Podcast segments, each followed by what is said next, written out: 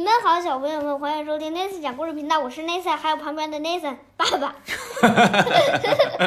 你能做好吗？这样的话，咱们俩的声音就会都被大家听啊一得个高一个低很清楚。对，好的，嗯不是好必须得让人们听得很清楚吗？当然了，我们既然做节目给大家，就尽量保持一个好的音质。这样的话，大家听得清楚，是不是也是我们对他们的尊重呢？对呀，对吧？有卫队，啊啊！同时呢，我们也特别欢迎小朋友们和大朋友们啊，一定来关注我们的微信公众账号，直接搜索“内森爸爸讲经典”，就可以在上面看到跟我们的这些故事同步的一些文字介绍，包括一些经典书单的推荐，是不是？嗯，好，我们继续来聊，今天要说到一个非常有意思的事情，叫做文艺复兴。文艺复兴不是文艺复清。 你这都照着书看，你都说错了，然后我都没照着书看，我都说对了。啊，你看看你小，你笑的眼睛都没 了。文艺复兴。星星 Renaissance，我觉得我今天可能是吃羊肉串吃的，哎呀，牙齿总是咬我的肉，咬我的嘴唇。 啊，文艺复兴啊，文艺复兴呢是在公元一千四百年，这个混合体呢就开始分崩离析。为什么叫混合体？其实什么很多人都分崩说离析是个是个成语吗？是个成语，不知道什么意思。什么意思哈、我大概给你描述一下：你拿着一个盘子嗯，啊，碎了，不小心碎了，掉在了地上，碎了，咔嚓那些碎片往各处吧飞唧飞去了，是吧？ 碎了， 是对个呃碎片，对，各一个种整碎体片变成了各种各样的碎片，是不是就叫分崩离析比呀？如说你拿着一面镜子，对， 扑通，你你绊到了一只正在拉屎的狗， 然后呢，那面镜子碎了。这是那个，这是那个《魔镜》那本书里说的。是吗？ 你看的书可真多，你只是记住这种拉屎的狗之类的细哎节那是这个屎还是冒着热气的呢？ 哎呀，你笑的眼睛怎么又没了？这是一个严肃的节 目，我要提出抗议。哎你不是也笑的吗？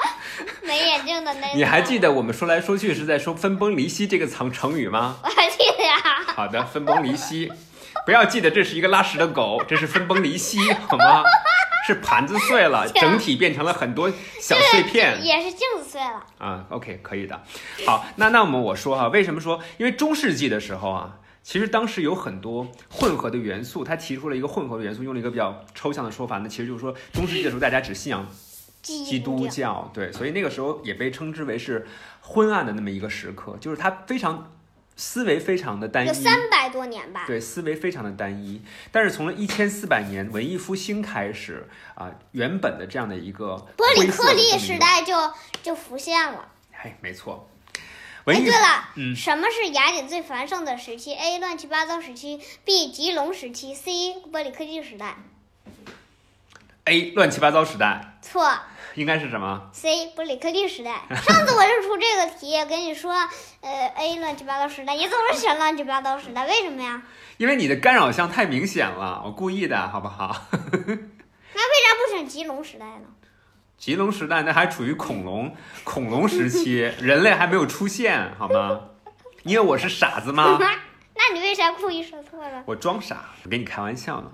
我们继续来讲啊，文艺复兴呢，常常被描述为古希腊罗马学术的发现或者是再发现。不过呢，这并不是说这些呃知识成就就此就遗失了啊、而今重新被什找么是回遗了，失遗失就丢了。啊？啊、虽然当时确实是有一些新的发现问世，它的改变呢，其实在于不再使用古代的知识来支持基督教会的神学。之前我们不是讲过吗？就是基督教它之所以能够保留下来这些希腊的文明，是因为他们要用希腊里面的这些哲学、这些逻辑来证明他们的基督教是正确的，是不是啊？所以那个时候，它其实是被基督教所利用的。但是现在呢，抛开这一块跟宗教相关的部分，现在的这些文艺复兴的人，他们就是希望重现，就是希腊和罗马当时创造的那个知识世界那个样子，然后重新去创造新的知识。他们推崇的是这个，你觉得这个文艺复兴好不好？好，为什么呢？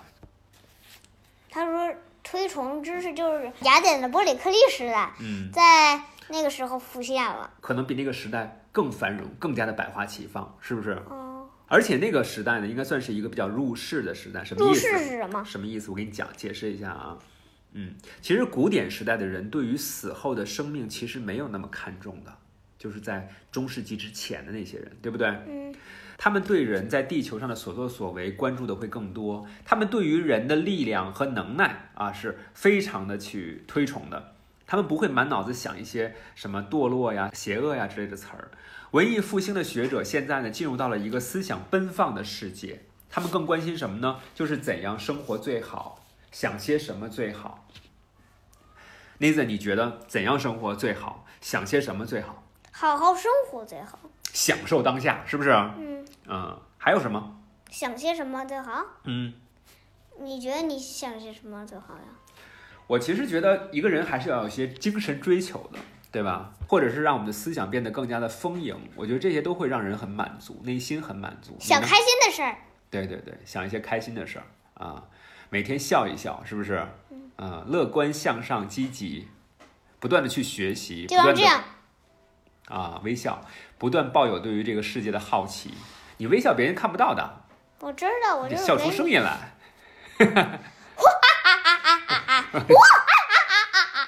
好吓人！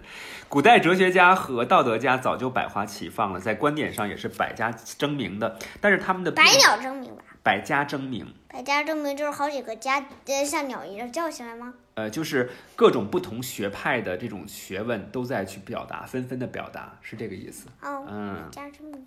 但他们的辩证和推论并没有被传承下来，因为基督教会呢已经给人民的思想紧紧的穿上了紧身衣，就是被控制住了，被束缚住了，是吧？但是我要跟大家讲的是，文艺复兴的这些学者呀，他们并没有去直接的攻击基督教，嗯，为什么呢？因为他们认为宗教呢，它是一个基本的存在，就是一个基础，对吧？嗯，它可以在这个世界上存在着，而且可能很多人都需要宗教，但是不能因为它必要，我们就认为它是唯一的。能理解这句话什么意思吗？就是它特别重要，你就认为它是唯一的一个选项。呃，你不能说爸爸对于 Nathan 来说非常的必要，然后就认为 Nathan 只应该有一个好朋友是爸爸，是不对的吧嗯， ？Nathan 是不是有很多好朋友啊？对。啊，说说你有多少好朋友？那要说名字吗？说他们的小名吧。洋洋、啊，还有晨晨。啊，呃，可是有一个小同学他没有小名，呼呼不是有一个小同 学啊，说他后面两个字吧，不说他的姓。野安哦， 也或者王安，完了， 他的名字出现了。 对，很多朋友，因为 Nathan 是一个非常善于结交朋友，而且喜欢和朋友们在一起玩的一个乐观的小伙子，是不是？所以你看，爸爸对于 Nathan 来说必要，但他不应该是 Nathan 世界当中的唯一，对不对？嗯啊、你现在有很多的好朋友，然后未来还会有更多的好朋友。同样的，宗教是这个世界当中的必要的东西，是吧？但它不应该成为唯一，不不能控制其他的思想不出现，是不是？呃，宗教不应该钳制生活和思想的一切，对吧？嗯那随着文艺复兴的来到呢，欧洲社会就开启了它漫长的世俗化的过程。哎，如果提到这个文艺复兴，因为之前其实爸爸给你读过一部分这个呃《达芬奇传》嘛，是吧？一小部分一小部分。就留一天。嗯，那你能跟我说说，就是文艺复兴时期，你都知道哪哪些人吗？米开朗基罗、拉斐尔、达芬奇。啊，那个时候宗教呢就不能左右社会了，不能够强制每一个人遵守规则和仪式，也不能够再去主宰思想了。文艺复兴的结果呢，就是身处某种文化和传统的人，靠着思想让自己迈入到了另外一种文化和传统当中。人一旦跨过了这条分界线，就真的会不一样了。任何东西都不再是不变的了。欧洲的思想家震撼于文艺复兴时期所带来的所有冲击，而这并不是最后一次发生。那个时代确实是发展出了非常多、非常丰富、非常优秀的艺术作品啊！我们可以通过。回头我再给你好好的读一下这个《达芬奇传》，然后里面有很多很多，呃，精美的图片，都是非常不朽的这个艺术著作。嗯，到时候我们也可以一起来欣赏，好好不好？好，嗯，今天的 Nathan 爸爸讲经典就到这儿，我是 Nathan 爸爸， The end，说个再见吧，拜拜。再见。